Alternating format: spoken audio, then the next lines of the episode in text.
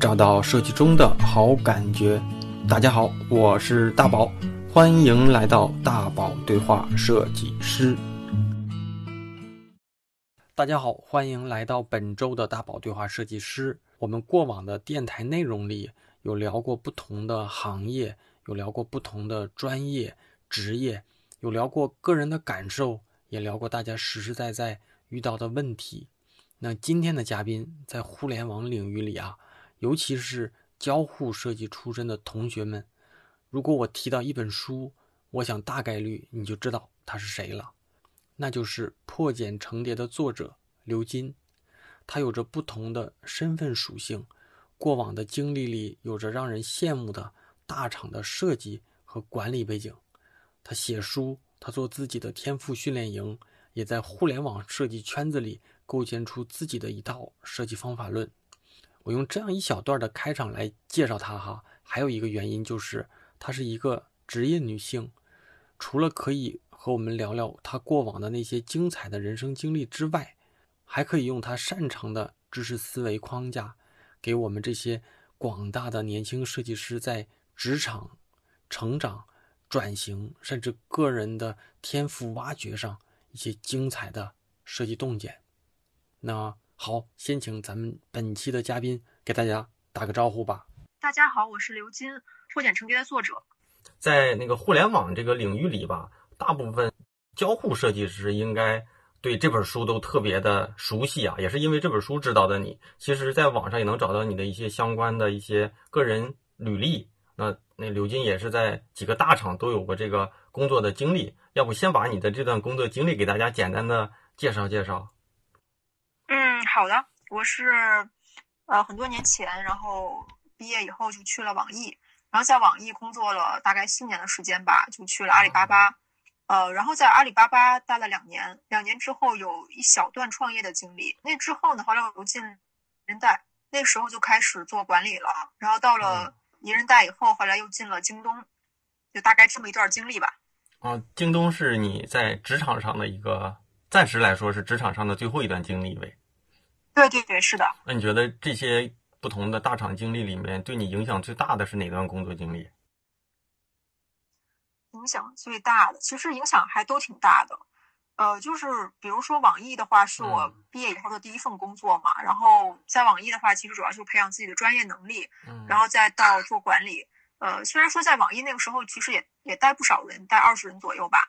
但是那个时候其实是不太懂管理的，就只是在带人而已。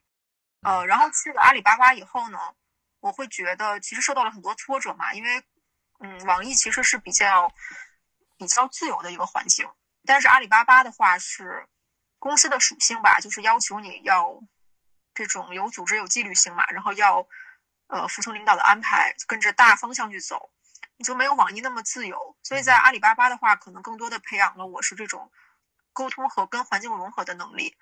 那到了宜人贷的话，其实培养更多是创新的能力，因为公司是一个比较小而美的这种这种模式，它会比较注重员工的创新。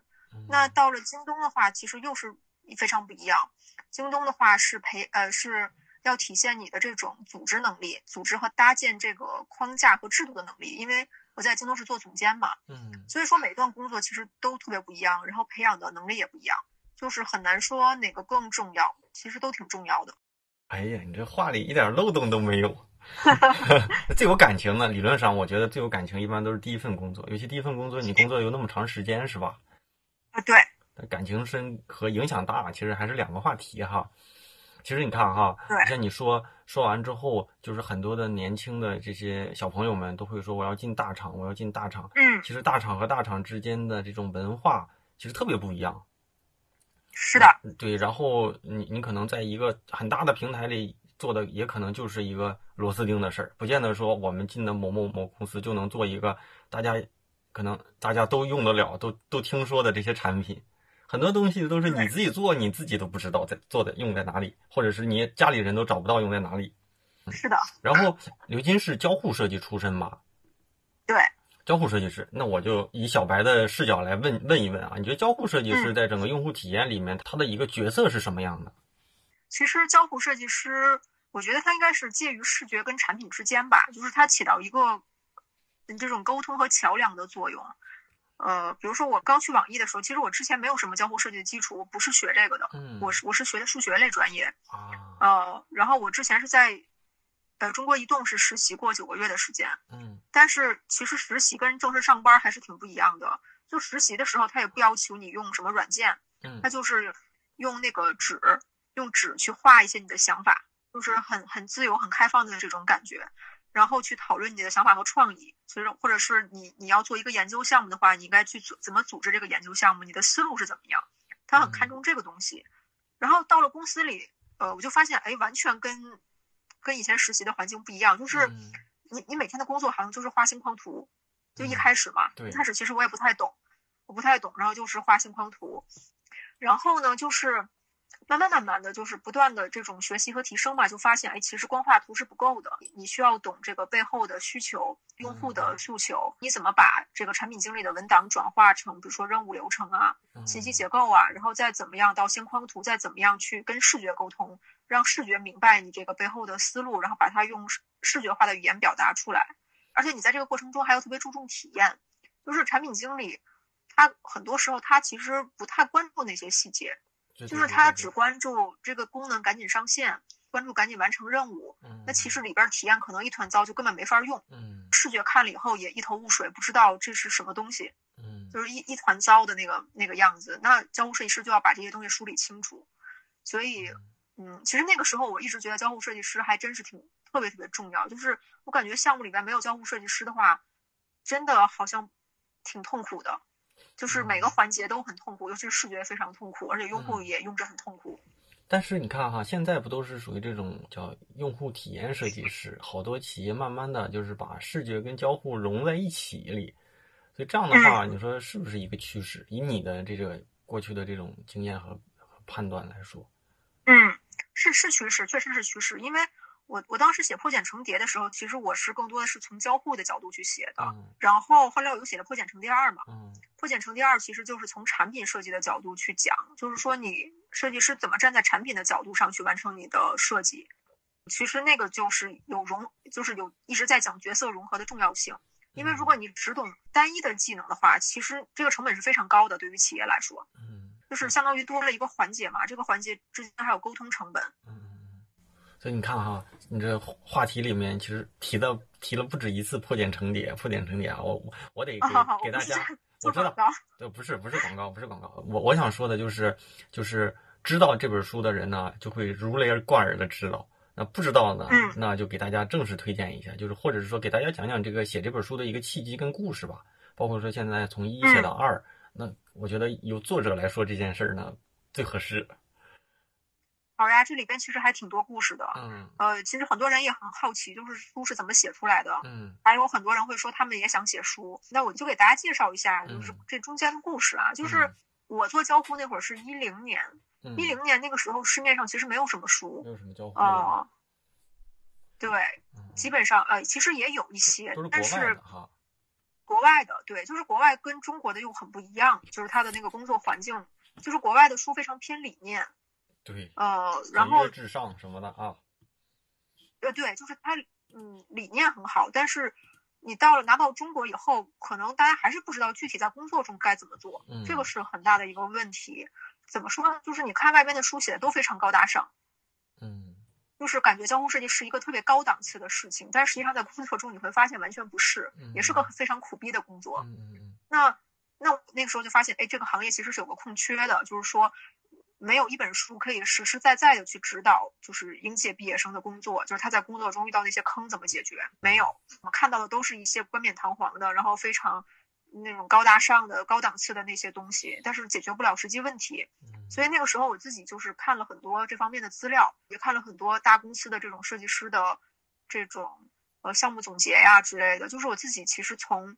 这些东西上我得到了很多，所以那个时候我就有一个想法，就是以后我能不能强大起来，我去回馈给这个行业，就是我把整个过程把它串起来，就是写一个完整的这种工作流程和指导，去帮助更多的应届毕业生。那个时候会有这么一个想法。那是一零年、一一年的时候，一开始我是先写博客，然后写博客写了一段时间以后，后来就有出版社就约稿。其实那个时候写博客的人。也不算很多吧，有一些，但不是很多。就是因为那个时候，其实交互设计可能还在一个刚萌芽的阶段，就很多公司甚至都没有这个职位。嗯，比如说我去网易的时候，网易北京嘛，网易北京是我我去的时候，其实交互组才刚刚成立，就之前都没有这个职位，所以那个时候真的还挺早期的。所以那个时候，我我觉得我可能还真的是胆子挺大的，就是敢去写。世界就是对吧？就给这些胆大的人创造出来的嘛。那那那你当时从就是从写这本书到到最后落地用了多长时间？就是到完成？呃，是四个月。我我是跟一个同事合写的，我们俩各写一半儿，然后是四个月写完。正常工作之外的时间就用来写这个书呗。那个时候其实有一个契机，就是那个时候我正好怀孕了嘛，然后领导那边就没有给我很多的事情。嗯嗯嗯，还真执行力真行啊！嗯，然后跟我合作的，是我运气比较好，就是跟我合作的李月嘛，就是他那个时候也是应届生，就是工作没多久，但是他执行力特别强，而且他特别珍惜写作的这个机会嘛，写书的机会，所以我们俩合作的非常好。那这本书咱再给大家介绍一下，就是它适合于现在还在版吗？还是说已经？啊，要要再版，被再版。哦，那这种就是这本书，呃，适合什么样的设计师去看呢？特别适合学生。或者说刚入职场的，想整体提升一下的，那是第一本。那第二本呢？二是怎么一个契机去去，或者是什么什么时候去去准备去？是更是一的一个更新，还是它就是另一部分？不是不是，二二是完全不一样的东西了。就是一讲的就是用户体验设计师的一些流程和思路，二就是在讲面对产品的不同阶段，比如说探索期、成长期和成熟期，然后设计师应该用怎么样的思路去。去做事情，就是它跟一是完全不一样的。就是很多人说看了一以后觉得很好懂，看了二看不懂了。那就说明你在进步，但是读者没在进步吧？对，可能读者看起来会有点费劲。然后有的人会跟我说说啊，不，还有人会在豆瓣评论里面说说这个二比一差太多了，然后定位不清晰什么的。就是，呃，其实挺遗憾的吧，就是就是他自己的思维没上来，其实。嗯。他不懂得什么叫跨界和融合。嗯，好，那那个我我觉得这样的，咱们的听众啊，其实我我的感知里应该是以视觉设计师为主，但是互联网设计师也可能也占一部分嘛，所以推荐给互联网设计从业者。那如果你是视觉设计、用户体验设计，甚至说你未来想从事这行，那咱们在这里推荐给大家啊。尤其是，哎呀，主要是咱现在没见面，见面的话，我这就整两本，弄两本签名书。咱们就给大家做一次小活动，刚才我才想起来啊，是是是，可以可以，以后呢，嗯，来咱们继续。其实那个在京东之前是在宜人贷哈，宜人贷其实我知道你的时候是你在宜人贷的时候，那我们可以聊聊这段工作经历吧，尤其是在这段时期，是不是你提出了那个增长设计这个这个概念？嗯，宜人贷其实我当时也是下了挺大的决心才去的，因为我之前。我我从阿里出来以后，其实我有段时间挺迷茫的，就是我不知道该去什么样的公司了。阿里，然后那段时间什么什么项目？哪个团队？在阿里吗？嗯，在阿里是在商家业务事业部做 to B 的产品，就是面向商家的。嗯，是北京的呗？对，北京的。好的。从阿里出来以后就很迷茫嘛，不知道自己该去哪儿。后来就那段时间，其实找工作也挺受挫的。就是因为自己定位不清楚嘛，找工作也一直没有找到合适的。后来宜人贷那个公司正好，他当时招了 leader，招半年没没招到。当时面面完我以后，他们就特别快拍板就定了。那个时候其实一开始我挺犹豫的，但是后来想去了解一下吧，之前没有接触过这种公司。结果去了以后，特别出乎我意料。我之前一直以为像阿里这样的公司就是最牛最牛的公司，结果去了宜人贷以后。当然，我不能说阿里不好啊，就是说人贷确实给我感挺超乎我预期的，就是真的那些领导都非常非常的厉害，就是都是常春藤毕业的，特别有国际视野，想问题非常非常前瞻性，而且特别 nice。这个增长其实是领导提出来的，他觉他觉得这个设计师的话，你有两条出路，一条呢就是创意，另外一条呢就是用数据说话。嗯，当时一开始其实我是有点抗拒的，我我就跟他说这个。呃，用设计量化这个事情，行业那么多人搞了这么多年没有搞出来，嗯，所以我觉得是不太可行的。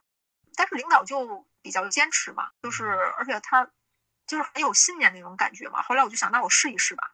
然后就那段时间就一直在思考嘛，就我自己也学了一些增长方面的东西，我去思考设计怎么样量化，结果没想到最后真的成功了，就是梳理出了一整套的方法，就可以保证设计是容易被量化的，而不是说像以前那样撞大运。所以说特别感谢领导对我的这种引导吧。嗯，所以当时这个是是它的这个英文是什么？我觉得你应该由提出者来在这里说一下。UGD，U UGD 就是 U 呃 User Growth Design。就是用户增长设计啊，那其实就是你们的那个团队是从一个用户体验往这种增长设计去转型，是吧？对。那这两个这种这种差别的核心差别是什么？或者是说，你从一个体验设计团队转型为这块最大的一个门槛和壁垒是什么呀？呃，思维意识上需要有很大的转变。就是以前的话，我们会觉得设计师要专业，嗯，要遵从体验的那套方法和规则，嗯。但是呢，等你做了增长以后，发现哎，完全不是这么回事儿。就是有的时候，就是你就是一个好的方案，它可能体验上，它其实在我们眼里可能并不好，就是看起来非常不专业。但其实这个会不会说，它不是两个呃好和更好，或者是不好和和好，而是这是两条方向啊？就是它也不是两个方向。就是我做了增长以后，我就发现原来的设计师和我们那套方法太自大了。是吗？那就是没有考虑用户，没没有足够的考虑用户。嗯，有没有能举个例子不？你举个例子，就比如说我们做那个 A P P 嘛，都喜欢做的很精美，对吧？嗯。喜欢做的很精致，很小清新。对。但是其实我们面对的用户可能是二三线或者三四线城市的用户。嗯。那他们看到这种小清新的界面，他们其实，嗯，他们会觉得没有安全感。啊，是这么是他们对他们会觉得你是不是那种。你很年轻的人办的科技公司，会不会哪天就跑路了？就是他们会觉得那种国企、呃银行，就那种土土的界面，他们看起来会觉得有安全感。是这样的吗？其实我前两天也在思考一个话题哈，就是，嗯，就是我们可能会觉得日本的设计，从就是国民上的那种日大小到日用品，大到一些什么建筑、什么什么产品哈，设计都挺好的。那我觉得好的一部分原因是。他们的设计水平确实是好，就整体的设计水平都会高一些。第二个原因就是国民对审美其实是也有一定的预期的。那我那其实这就是两个互相互相增就是提升的过程嘛，就是大的企业把东西给拉上去了，那大家对这个东西的预期也会高。那大家对这个东西预期高，那那企业们就会把这东西做得越来越好。所以你看，家庭主妇选东西，家庭主妇去收拾一个庭院，可能都会无形当中都会。就是把这个审美给提上去了嘛，所以我在想哈，就是，就是你看我们说三四线城市吧，不能说二线城市，三四线城市，或者是就是那种农村城市，会觉得这个设计的品质不行。但是是不是反过来说，应该是这些大企业有责任从审美、从体验上去提升，嗯，我们的国民才能上去，要不然的话，我们就会默认为中国就应该是做成那样的，可能我们就会认为拼多多那个就对的。但是如果他们有意识的把这些东西慢慢的去提一提提一提，可能中国的这种设计是不是就能往上再调一个档次？就我不知道。所以你刚才说的那些可能是眼前的现状，但是但是我现在就觉得，就是有一些就你说的那些国企，比如说一些金融的，就比如说咱说什么工商银行什么的这些 A P P，确实做的不好，确实做的也就不好。但是我看招商银行就做的确实就挺好，可能用户不一样。嗯，就是你你说的这个特别好，就是很多设计师都在问我，就说那我作为设计师的价值是什么？我一定要去降低我自己的品味吗？去去迎合，我们会觉得很绝望。我觉得这个东西不是非此即彼，不不是说非 A 即 B 的一个东西，其实它是可以融合的。你比如说像这个，比如说老年人嘛，他眼睛比较花，嗯，那你给他的界面一定得是字非常大，对，对。包括像滴滴的那个司机的那个界面，其实跟 C 端它是非常不一样的。就是它那个 B 端的界面其实非常的看起来非常粗糙，嗯，那个字也特别大，对，整体都大，字特别大，对，按钮也特别大，看起来真的不好看。但是司机用的时候，它是非常的方便的。嗯，是还是得考虑具体的场景、具体的人啊，所以才去在这种条件下去做设计的目标。是的，就是你说审美不重要吗？审美是重要的，但是对于司机来说，他可能那个呃方便点击是更重要的。好呗，那其实你看哈，咱们聊聊到这块儿，刘金现在是算是一个什么身份呢？你自己定义现在是一个什么身份？呃，我我现在是自由职业者。自由职业者，现在正在做的事儿是。我现在正在做的一件事比较有意思，就是我带了很多的设计师去帮去去带他们去研究一些更能体现自己价值的事情。呃，其实我本来没有想面对设计师，但是最后来的很多都是设计师。再具体点呢？具体点就是因为现在行业发展其实不太好嘛，嗯，就是很多设计师都非常的困扰，说啊，我干了这么多年，感觉也管理也也混不上去，嗯，然后呢，专业上又没有特别出色，嗯，那即便专业上特别出色呢，那年轻小孩很快又超过我了，嗯那未来我的路在哪里？对呀，那这个这这话一提开，我就有兴趣接着往后问了，那然后呢？然后，然后我就跟设计师讲，我说。呃，你们不要把鸡蛋放在一个篮子里面，就是不要把工作作为你人生的唯一，因为设计师都是兴趣爱好很多嘛，对吧？有的可能喜欢画小插画啊，有的喜欢画卡通啊，有的喜欢什么搞搞理财啊，搞搞什么养养植物啊，嗯，什么美容啊，什么都有。我我就说，其实你可以去挖掘一下你的兴趣爱好，去做点副业呀，或者做点你自己喜欢的事情。然后我我就做了一个天赋的课程，天赋的课程其实也是借用了原来做产品。产品设计和增长的一些思路，其实就是相当于把人当做一个产品去打造，你去挖掘这个人的优点、亮点，去明确他的定位，然后他应该去怎么打造最小可行产品，他的服务应该是什么，然后怎么去变现啊之类，就这么这么一套东西。现在这个课程做了两期了，就是培养出了很多设计师，都是做副业做的还挺有声有色的。是吧？那这个像你刚才，呃，我觉得你也是收着说。那咱这课程是叫二十一天天赋训练营吧？对吧？对对对，是的。那这个其实是一个，我觉得你可以给大家聊聊，这是一个什么样课程？是一个像那种每每周要定期去上的呢，还是说就几天咱们完事儿了就就只能再找下一批了？还是说这只是一个固定的内容，大家可以进来就可以去看？这个是二十一天的训练营，里面有七节课。它这个社社群的学习是什么意思呢？就是说你听课其实只只占一小部分，你更多的时间要写作业、互动、讨论，然后呃完成每天的任务啊什么的。然后你后面还要产出一个自己的 MVP 方案，就是最小可行产品。然后你要去参加比赛，就看有没有人人真的愿意给你出钱。有点像那种偏什么商小商学院了什么的那种啊。哎，有点有点那个感觉。哎呀，这跟传统的设计师上的那些什么课程还真不一样哈。不一样，不一样。但是我发现设计师真的是一群特别多才多艺的人，就是他们有好多的想法和兴趣爱好，是很多是可以变现的。但是可能有些人没有找到方向，他不知道该怎么变现，也不知道自己的特点在哪儿。比如说，那都是做摄影，那可那你能做出什么特点？其实设计师很多他是不会营销的。嗯，对对对对对，有没有？嗯，就是一群非常简单朴实的人。对，就给大家讲讲呗。你像你你做的课程中遇到的一些有趣的事儿，或者是有趣的学员，或者一个经历，有挺多的。给大家讲讲，挺多的，我爱听故事。就是，就是第一天会让大家写自我介绍嘛，嗯，写自我介绍，那个介绍我是有模板的，比如说你的最有成就感的事情是什么，然后呢，你你能为大家提供什么？就是好多人写到这儿就卡了，然后就开始绝望了，就是说，哎呀，我活了这么多年，我不知道最有成就感的事情是什么，我也不知道我的特特长是什么，我能为别人提供什么？接私活没了。哎呀。大家也想想啊，大家听到这也想想啊，你有什么特长？你能为大家提供什么价值？说实话，有些问题是这样的，你没列出来，你没问问自己，还真没想过这些话题。对对，有一个事情挺有意思的，就是我问大家成就感的时候，很多人说自己成就感是在学生时期。啊，就是大家都会说，哎，我原来上学的时候多才多艺，特别优秀，怎么工作几年越来越平庸了，什么都想不起来了。哎呀，你你说的这个啊，我就借着这问题，我就在我工作几年的时候，我也有这种感觉，因为我在大学是一个特别幽默搞笑的人，但是后来有一段职场经历之后，我就发现我这人一点都不一点都不幽默，但是这些年 年纪也大了，好像这种幽默的那个就脸皮也厚了吧，就好像又出来一点。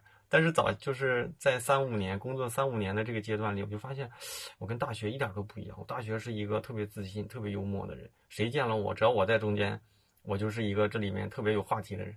但是职场上，因为你一出来，你就是这个团队里最弱的一个，年纪也最小，能力也最差，什么脏活累活都得干，还不一定能干好，就胆子也小，就发现那种幽默感就没了。就是你这么说，我还觉得也是，真是这样的。关于这个，我也给大家解释过，就是为什么会这样，是因为职场它是培养标准型人才的地方，嗯，就是其实就是螺丝钉嘛。因为你如果太有个性了，我都不知道跟把你应该安插在哪儿，就不好管理。那有没有具体的哪些就是同学，比如说他他是干 A 事情的，但是呢，咱们做了这些训练和培训啊，甚至说一些任务之后呢，他在别的领域里哎做的也挺好，或者很开心，或者找到了自己可能人生的另一部分的价值，有没有这样的具体一点？有，有特别多。比如说有一个女孩，她喜欢理财嘛，嗯，挑两个精彩的。她喜欢，嗯，她喜欢理财，然后她就做了一个那个理财训练营。然后就是她用她的经验去帮助别人，帮助别人理财，还有做成长营的，就是呃跟个人成长、职业发展有关。还有一个女孩很搞笑啊，就是她喜欢追星，就是他他喜欢追星，然后他就联系各种那个后援会，就是专门给那个明星啊，专门给那个脑残粉做那个什么明星的那种定制化的小礼品，周边。对，周边就是他自己他自己很喜欢发明创造嘛，就想想了好多小创意，然后去做。还挺赚钱的，女生挺多这种野心的，是不是？是不是男生没这个脑子啊？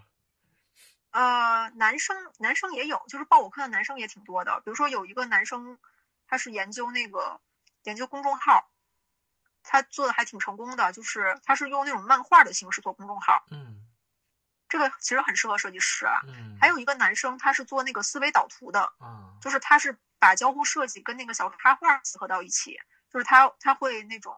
我不知道那个叫什么，呃，就是比如说我写一个读书笔记，嗯，就是它有点像手账，就是那种感觉，就是手账呗，相相当于手账，对，就是以图那个以以以以漫画形式来记书里的核心内容呗。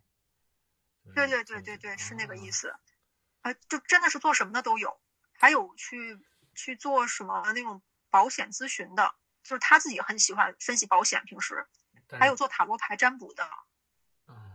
这个事儿是不是你现在也在也在做？哦，对我我主要是通过那个去认识一些朋友嘛，因为我收费很便宜，就十九块九。嗯。然后就是跟人聊聊天啊，认识一些朋友啊。其实我也不指望那个钱。嗯。好吧，我其实想跟你聊聊这块儿，但是我一点知识储备都没有，我不知道聊什么。就是这个什么占卜。哦，没关系，没关系，就是瞎聊天，其实就是。那你给啊？但我也学过啊，我也我也学过。嗯，就是聊聊塔罗牌嘛？对，比如说这到底是，就就我是小白，就这到底是干啥的？然后有些什么这种这种，我觉得得你说，我都搭不上话啊。其实我也不专业，就是我我就是当时觉得好玩，我就报了，报了一个二十一天的训练营。嗯。然后因为我胆子特别大嘛，就是训练营还没结束，我就开始营业了。嗯。几天就接了五十单。那这个是到底是干嘛用的？啊。呃，就是，它是七十八张牌嘛，嗯，就比如说你问我事业发展，然后呢，我就抽一个，我就做一个牌阵，让你抽三到四张牌，抽完牌以后，我根据那个牌的画面，我就可以给你解读你的工作发展会遇到什么样的问题，未来会怎么发展。算命的？呃，他也不是，就是外行看来不就是算命吗？他不是算命，就是比如说有的人问我说我能不能脱单。然后呢，看塔罗牌的这个展示呢，就是未来其实不太顺畅，就是关于脱单这块儿。嗯。但如果是算命的话呢，他就会就会直接跟跟他说说你脱不了单，你还得保持单身。如果是我的话啊，因为我我管这个叫塔罗赋能咨询，我就会跟他说，我说你现在我遇到遇到了一些那种困扰，就是你没有很好的去了解自己，你也不太知道自己要什么。如果说你能好好的思考一下自己，能更好的爱自己的话，你的。未来你你就容易遇到新的对象啊，我懂了。其实你这个有点一部分啊，就我这听下来，我这我是真不懂，所以我估计咱们听众里面有一些人懂，没准还吐槽我这人太业余。但我听下来就是，其实有一部分是偏，有一部分啊，有一部分是偏算命，但是另一部分有点偏职业咨询的一个建议跟解答了，是不是？对对对，是的，是的。这部分可能就是是的，对吧？一部分是天给你的，另一部分是天给完你之后，我在职业职场或者是我在这种怎么给你一些建议，那还挺有意思的。对，因为我做咨询做的太多了，就是我现在做了一百多单吧。嗯，就是最近一段时间啊，就是我发现所有的人在职场中遇到的问题其实都差不多。对对对对对对，就是这样的，我也发现了。嗯，就是就是问题都就那几个，就像马云说的，成功的方式千千万，失败的原因就那几个。所以大家就是包括节目里有好多期，大大部分年轻的人就是我想进大厂，我怎么才能进？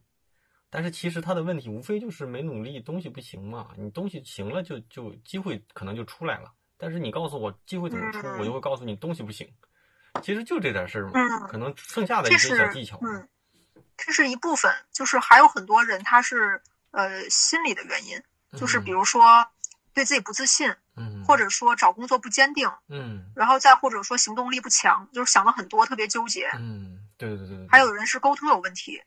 对，那这这些是，就是像像你说那个纠结也是，嗯，其实我我我觉得可能你可能不是啊，我有时候也纠结。我我也会纠结的。这个事儿就是你知道，但是就像我我们以前节目里跟某个嘉宾聊，他说，我说你有有有没有什么给自己放放松的方式？他说我放松的方式就是打游戏，但是我知道这个一点都放松不了，而且对身体特别不好。但是呢，是的，但是我就用这个，反正心里都明白。那你看哈，你看你你咱咱过去聊这半个小时左右，聊过过往的这个，有聊专业的，有聊。工作经历的也聊一些这种职场的这种这种职业建议什么的。其实你的这几段职业生涯当中啊，有没有什么对你自己影响比较大的这种经历？嗯，有没有啊？嗯，有啊。我觉得，嗯，比较大的一次是在阿里的时候吧，就是特别挫败，就那会儿感觉自己都快抑郁症了啊。能讲讲不？嗯。就是感觉自己的性格可能跟阿里的环境不太匹配吧。嗯，我自己是一个比较喜欢自由的人。嗯嗯，就是点子创意什么都比较多，而且比较喜欢按自己的思路去做事儿。但是阿里不是这样，阿里因为它是做 B 端起家的嘛。其实 To B 跟 To C 的一个特别大的差异就是 To B 是那种有组织性、有纪律性、有约束性的。嗯，你比如说像钉钉，它是一个 B 端产品。嗯，就大家用钉钉是不是感觉很痛苦？都忘了，我之前用，现在都不用了。啊，就是钉钉之前不是被小学生那个集体差评吗？嗯嗯，就感觉太烦人了。然后呢，大家用微信是什么感觉？是不是就不一样？嗯，就感觉很轻松，很很愉快，对吧？对，就是感觉不出来反感，就说明没有什么问题嘛。因为你对钉钉有意见，肯定是因为它哪些东西让你不舒服。对。呃，然后这个公司也是一样的，就是你你在不管是网易还是腾讯工作，那个感觉就就像就像用微信一样。嗯。你在阿里工作就有那种用钉钉的感觉，就是它很紧迫、很强迫、很就是很焦虑，压力很大。嗯，我觉得阿里，但是我也没去过阿里，但是我觉得阿里分两类员工，一类是阿里人，一类是临时阶段性的阿里人，就是他可能待待不了太长时间就会走，但是。待得住的都是很久的，就是他把那个筛筛选出来了，认认可他们这种价值观的人，可能是，嗯，反正我觉得不能说好与不好吧，就是真是文化不同。呃，是的，是的，就是我适应，我很难适应这个文化，但是我出来以后，其实我真的觉得从阿里学到东西特别特别多，嗯，因为怎么说呢，就磨练了我的磨练了我的意志，我觉得，因为我以前可能还是挺脆弱的那种，但是经过阿里这两年的这种。熏陶吧，我就感觉自己就是抗压能力其实强了很多，嗯，也更知道怎么跟领导去沟通，怎么去对焦目标。就以前可能比较随意，那么在阿里以后，可能我就知道目标导向很重要，执行力也特别重要。嗯，那这算你人生或者过往这这数年数年从业的这种所谓的至暗时刻吗？还是说还有更暗的？应该很暗了，应该是最暗的时候了吧？我觉得是吗？那你从那段从那段时间从那出来之后，你是觉得外面让你就是让你就是看到了希望呢，还是说其实他把你打死到让你自己没有信心了？看什么东西都觉得对自己没底，就是没有信心了呀。然后就感觉被打压的不行，就是觉得自己一无是处，然后就很很压抑嘛。那个时候，后来就。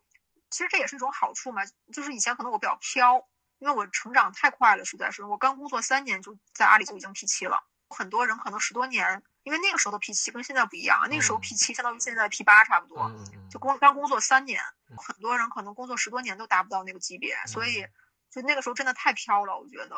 就是被打压一下以后，我我觉得我反而变得务实了好多。嗯，我能理解，我能理解职场这种难，就是你知道问题在哪，但是呢，又有点心有余力不足的感觉，有时候。啊，是那个时候就很痛苦，不知道该怎么办嘛。但是事后回来看，我觉得还是感谢那段经历的。嗯，那咱就再聊几个比较细的问题了啊。有的可能就是确实是咱们这这年轻的设计师比较关心一点的话题，尤其是嗯，作为一些女性设计师哈，就是同为女性设计师，有没有一些给他们的一些职场建议？比如说，呃，这种上升啊、转型啊，或者是说家庭跟工作怎么样去平衡与兼顾？我觉得这种呢，我解答不了，所以咱们过往的节目里女嘉宾本身就不多呀。哦，是这样吗？嗯，再加上女嘉宾里年纪大一点的，就是那种资深，确实遇到过，或者是有这种，就是这种条件和环境的也不多。那要是一个二十五六岁的，那可能他不会考虑到眼前这些问题嘛。那你们的听众呢？听众女听众多吗？我觉得啊，到时候咱们在评论区里，女听众咱们留个言吧哈。我觉得女的应该比男的整体的那个设计师的占比会高一些。好啊，就是现在其实找我咨询的女生还挺多的，好多都是妈妈啊，就是觉得生完孩子以后就很尴尬，感觉要照顾孩子很辛苦，那工作又特别忙，又升职又升不上去，就很多这样的妈妈。就是我觉得他们的这些问题里，能不能给他们一些？或者是你在过去的咨询里面给他们的一些建议，给他在在节目里给给分享一下。好啊，我觉得有几个点吧，一个就是不要盲目的工作，就是好多人会觉得领导交给我的事儿，我去完成了就已经是做的很好了。嗯。但是，就是就大家一定工作不要去耗泄自己，而是要投资自己。就是很多人真的就是把自己的一生交给公司了。嗯。是每天工作到特别晚，就是给公司卖命去完成。各种项目啊什么的，自己其实什么也没有得到。我建议就是大家，你刚入职场的第一天，你就要懂得投资自己。嗯，公司里的每一个项目其实都是在为你做投资。你你可以利用公司的项目去完去嗯提升你自己的经验。嗯，那你要怎么做呢？就是你要学会总结，你要真的把这些经验吸收到自己身上，而不是说我就给你出了一份力，我把这个活干完了。这些这段大家都好好听听，我也在想。你可以继续啊，就是不然的话，你最后真的真的是变成一个熟练工，是真的只是熟练工。你工作十年和工作五年其实是一样的，就是你一直在耗泄你自己，耗泄你的体力。然后正确的做法是你要利用公司的资源为你所用，就是你要说难听点，你要把公司榨干，不要让公司把你给榨干。对对对，肯定是这样。就是你你应该通过项目来成就自己嘛，反正成就自己的时候，对，反而也成就了公司。对对对，是的，你自己你好了，其实公司才能好。嗯，你你都不好的话，公司其实也好不了。嗯，比如说很多人作品集不知道该怎么做，然后就是说只是把原来的项目罗列一下，没有什么亮点。但是如果说你你真的是把公司当做你的资源的话，那你每个项目其实你都考会考虑过，从这个项目里边我得到了什么。嗯嗯，比如说我得到了什么经验，或者说这个项目让我。比如说，懂得了跟人合作的重要性啊，或者我我我去模拟了一套新的方法去练手啊，等等，就是你会有很多可以说的东西。哎呀，大家多去从这些角度去想想啊，这些问题有的我我可能都没想过。我举个自己的例子啊，比如说我我在网易的时候，我就是公司的每一个项目我都非常的开心，因为都是新的项目嘛，就是每个新的项目我都会去做各种实验。嗯。就比如说 A 项目，可能我实验一下，我我刚学的那个方法用在上面行不行？B 项目呢，可能我实验一下，就是我新又学了一套流程，在其他文章上看到的，我看看用在这上面行不行？或者一些新的合作模式啊，或者是什么？就是每个项目我都要把它利用到极致，去滋养我自己。嗯，就利用公司的资源嘛，包括我不是请丁磊帮我写了推荐嘛？嗯，我我真的是把公司资源利用到极致了。但是反过来，我也给公司做了很多贡献。其实，那还有吗？就是对咱们这些可能未来在职场上年纪慢慢有家庭、有孩子的这些女设计师的一些嗯啊，刚才说的只是一方面啊，就是你要利用公司资源。嗯，另一方面呢，你要利用好自己的时间和人脉资源。嗯，就是很多女生可能回家就刷剧，然后要么就看孩子。好一点的呢，就是不停的听得到。但是其实那是没有用的，因为你听了很多都在你的脑子里，你没有输出，最后的结果就是你越来越焦虑。对，嗯，所以说就是对，就是说，嗯，对，说说他那里面好多内容就是贩卖焦虑。呃，其实得到的内容本身没有问题，而是说大家听完了以后没有去实践，嗯，没有去行动，最后都都烂在你的脑子里边。所以说，我觉得比较好的学习方式，就是要不然就是学以致用，比如说你学点理财，然后呢，你真的去真的去拿每个月，比如说拿几百块钱去做一些理财的这种实操。那这就是一个很好的学习方式，就是在问题在实践当中去去找找答案，通过一些方法论。对对，或者呢，你培养一个自己的可以变现的兴趣爱好，比如说像像我写书嘛，它是可以去变现的，或者说，比如说有些女生很爱美嘛，那比如说你能不能，比如说拍拍抖音啊什么的，然后去，但，其实也是可以变现的嘛，它有很多变现的方式，就不要把时间浪费在刷剧啊，只听课不行动上面。包括看孩子，其实也是，就是很多女生会跟我说特别辛苦，然后每天白天要工作，工作到很晚，回到家里还得自己陪孩子，别人也帮不上忙。那我就跟她说，你为什么会，就是你的人生为什么会被所有这些东西牵扯？不是工作那些碎事儿，就是孩子啊各种家务琐事儿，是因为你根本不知道自己想要什么。他们听了以后就觉得，哎，好像真的是这样，哎。但是有时候家庭的责任是，就是他会，就是他会占据到你大部分。本身去想做自己想做事情的一些精力跟时间，你又不能脱身，因为家庭本身你对家庭就得有一些，对吧？嗯，就是责任。是的，呃，这个是，嗯，这个是这样，因为我学了好多年心理嘛，嗯，就是一个人的状态和你的遭遇跟你的潜意识是息息相关的，嗯，当你觉得周围不能没有你的时候，就真的就是你是一个拯救者的时候，周围就会遇到你就会遇到一堆破事儿，你就根本脱不开身。真是，对，当你知道自己想要什么的时候，你会觉得你会发现周围人都在帮你，因为很多人不知道自己想要什么，就是白天被老板剥削，就是各种碎事儿、呃琐事儿都去找他，然后去消耗自己，晚上回家又又又被就是锁锁在一堆这种家务琐事儿里边，又脱不开身，就这样。我想给大家分享一个故事啊，就是我现在做天赋课，我有一个助教，然后那个助教呢是原来找我做咨询的一个女孩儿。她当时找我做咨询的时候，就是整个人状态特别不好，就一直在跟我在说她老公和她婆婆，一直在说她老公怎么怎么不好，她婆婆怎么怎么站在她老公那边不向着她，就是一直在跟我吐槽抱怨。后来我就有点不想理他了，就是我其实我跟他说了好多，然后当时他明白了，过几天他又开始找我，我我就晾了他几天。后来我又过了几天，我又问他说你现在感觉怎么样？他说嗯我现在好多了。然后他后来跟我说，哎呀金姐，我想。那个我知道你在做天赋课，你缺不缺助教？我想我想去帮你，他就陪着我上那个天赋课嘛，帮我做那个社群运营。在那个过程中，他发现了好多他的天赋，还有他的兴趣爱好，他就去学了跳舞，然后去学了社群运营，然后还学了那个咨询。就是他发现他很喜欢跟人聊天啊什么的，结果他整个人变化特别特别大。他再也没有跟我说她老公和婆婆一句一句不是，而且他就说周围好多人都在帮他，帮他实现梦想啊什么的。现在还是在跟你一起工作呗？对，现在还是在帮我做这块儿，但是整个人状态完全不一样了。就是以前他是一个没有梦想和这种方向的人，所以他整天就陷在那些鸡毛蒜皮的破事儿里边出不来。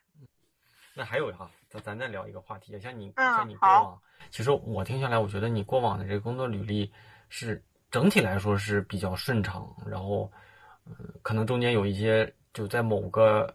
呃，作为某个企业里面遇到的一些所谓低谷，但是你这个经历还是被很多设计师，尤其是咱们现在很多听众啊，他不见得在有有在这样的城市，在这样的平台上有这种工作机会。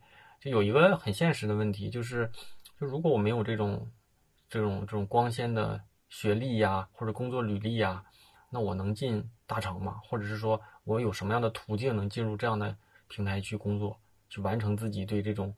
这种这种这种职业的一些小追求，嗯嗯，就首先进大厂没有那么难，嗯，然后呢，第二就是，嗯，不一定要把大厂作为人生唯一的目标，嗯，呃，我先说第一点吧，就是如果想进大厂的话，如果呃，当然学历可能大专可能是不行啊，嗯，我印象中好像是不行，嗯，然后如果是本科二本的话，应该都是有希望的。嗯，而且大厂现在其实很喜欢招年轻人。嗯，年轻人机会很多。然后如果说你作品很出色的话，很有想法，其实进大厂的机会是挺多的。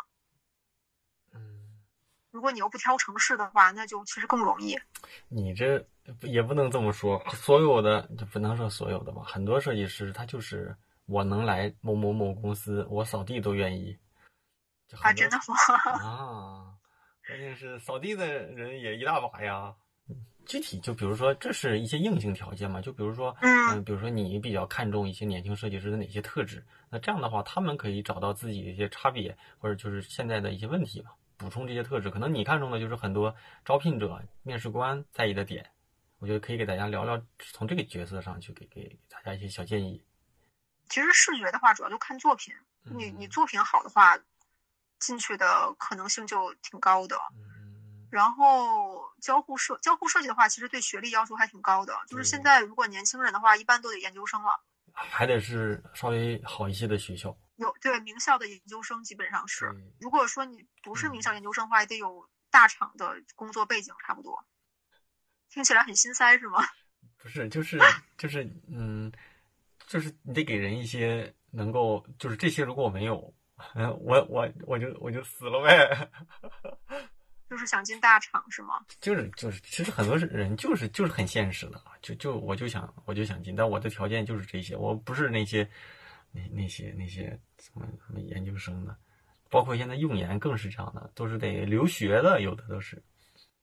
我看啊，应届生真的还挺难的，应届生很多名校的现在都进不来，因为嗯，就是。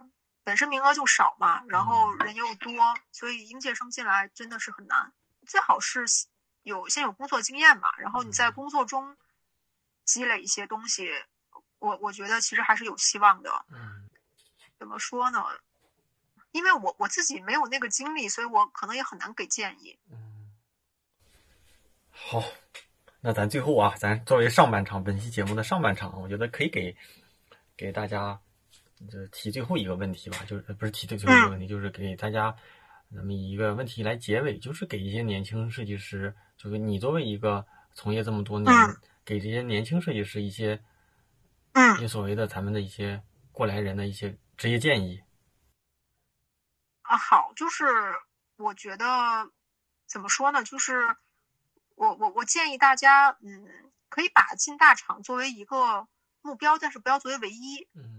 就是能进来当然好，如果进不来的话，其实你的人生也可以很精彩。嗯，然后就是，呃，因为这么说吧，因为我身边很多大厂人其实过得并不幸福，嗯，非常非常不幸福。所以不要以为进大厂是件很好的事情，人生就圆满了，真的是不是这样的。不管做什么职业，进什么样的公司，其实最重要的都是去投资自己。你要知道自己的这个天赋啊，或者是特点啊，你喜欢的东西在哪儿，然后你要不断的去利用你身边的一切资源去。去滋养你自己，就是你你要用毕生的这个精力去打造你自己，而不是说你你一直想着去给别人打工啊，或者说去给别人奉献，然后被耗泄几年，你年纪大了，最后你你也不好用了，那可能就就被废弃了。就不要不要这样，就是你你永远要学习，学以致用，就不断的去充实自己，去结交更好的人脉，然后不断的去就让自己越变越好吧。嗯。不要不要把工作当做唯一，也不要把进大厂当做你人生的唯一。我觉得工作是成就自己的一个工具，其实就是这个意思。对对，是的，你才是最最有价值的。对，所以就是找到自己的天赋啊，然后推荐大家是这样的。咱们咱们作为上半场，其实最后给大家做一些小推荐呗。就是其实刘金，嗯，也在也在经营自己的这个天赋课。那这天赋课是怎么样一个所谓的一个上课的一个呃一个一个。周期呢？现在这个是后期还会有这样的天赋课程的安排吗？呃，现现在是计划一个月开一期，嗯，呃，但是现在是第二期嘛，第二期现在刚开始一段时间，就是后面我可能要改成班车制，就是一年可能十二期，但是我自己只带两到三期，但是你你交了钱以后，这十二期你是每期都可以上的。节目听完了，我是大宝，那和刘金的对话。也是约定在很早之前，一直想找个机会能够当面畅聊。那因为这个特殊的时期，也把这个对。话呢搬到了线上。她给我的感觉是身体里蕴藏着巨大能量的职业女性。那也希望如今她做的事儿能够帮助到更多的年轻的朋友们。当然呢，如果你对本期的内容和嘉宾感兴趣，可以在我的公众号“大宝频道”里输入“刘金”啊，刘就是那姓姓的那个刘，金呢就是天津的金，刘金，我就会把他的公众号推荐给你。而且呢，在他的公众号里也能找到他的个人微信。我能够帮助到你的就这么多了。好，那希望你那通过这期节目有所收获啊。继续邀请大家加入我的微信听众群，进群不麻烦。加入方式呢，就是在我的公众号“大宝频道”里回复“群”啊，不是在你收听的平台里，而是在公众号里收输入“群”，加群入群，应该都有这个进群的方式。那还有一个比较重要的推荐啊，就是我的知识星球，那就是不断的重复，因为我认为它真的值得推荐给年轻的朋友们。就像我之前。过去的几期节目里都提到的，最好的设计、最好的投资就是让自己更有竞争力。一年来呢，在星球里给大家做了很多专业的、深度的答疑。只要大家关心的提问，都都，只要大家关心的提问，都会经过我的深度思考回复给大家。专业的提问呢和答疑，我现在只在星球里做作答。因为这个产品能够较好的沉淀过往的内容，无论什么时候加入的同学都能找到过往别人提的问题和针对这个问题我给予我的建议跟解答吧。那除此之外，每周啊还会定期的分享我近期遇到的知识、观点、书籍啊，这这么长时间下来，也积累了有十几万字的精华答疑。大部分初入职场的设计师遇到的职业困惑，我估计都会有一些涉猎跟解答，一定也都是经过我认真思考过后给大家做出的解答，推荐给些许有职业困惑的年轻设计师和大宝对话设计师的忠实听众。如果你觉得节目对你有帮助，上传补个票也是可以的嘛。加入方式呢？哈，还是老方式，在我的公众号“大宝频道”里回复“归队”。归来的归队伍的队就能收到一个弹出的消息，扫码就能加入，在公众号里面输入啊，不是在你收听的平台里。我最近也看到很多人在收听的平台里进行私信，那里没有任何弹出。还是那句话，那虽然是付费社群，现在一定是进群最好的这个时间。每次我都会重复，种一棵树最好的时间是十年前，第二好的时间呢就是现在。当然呢，这个群里的价值只有老同学才知道，好吧？那节目结尾再次感谢一下打赏的这些同学们，推荐大家在我的公众号里打赏，一来便于我方便统计打赏的同学，二来呢，公众号也不会被平台抽取那么多的费用，好吧？那咱们第一今天的第一位同学是罗国浅啊，下一位同学啊，英文我就读一下这个。单词啊，那个字母 y o u t h。下一位同学小洛啊，再下一位同学是路旁的桔梗，下一位同学是易云龙，最后两个铁杆的小伙子，一个是八大明，一个是东隅一世。再次感谢打赏的这些同学们，那个啊，大家的任何鼓励、支持、分享、推荐、评论啊，任何的一种支持方式，我都会。认真的看，记在心里，也是推动我能够继续做这个节目最好的方式。那每周三晚上十点钟左右啊，网易云音乐、喜马拉雅、荔枝、展酷、蜻蜓等主流的音频平台会同步更新，期待收到你的反馈，也期待大家多多来捧场。咱们就下周再见吧，啊，拜拜。i think i found a love that i'm after fresh as a first kiss, and it changed everything. I've certainly had my share of disasters, but now it all seems a little less crazy since you've been coming around. So just sing to me, sing to me,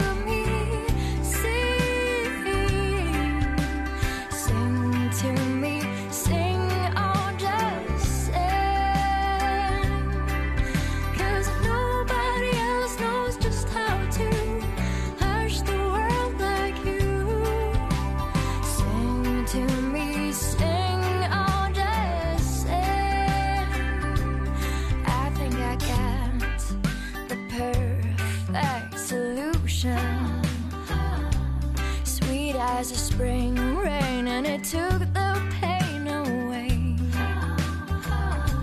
I've certainly had my share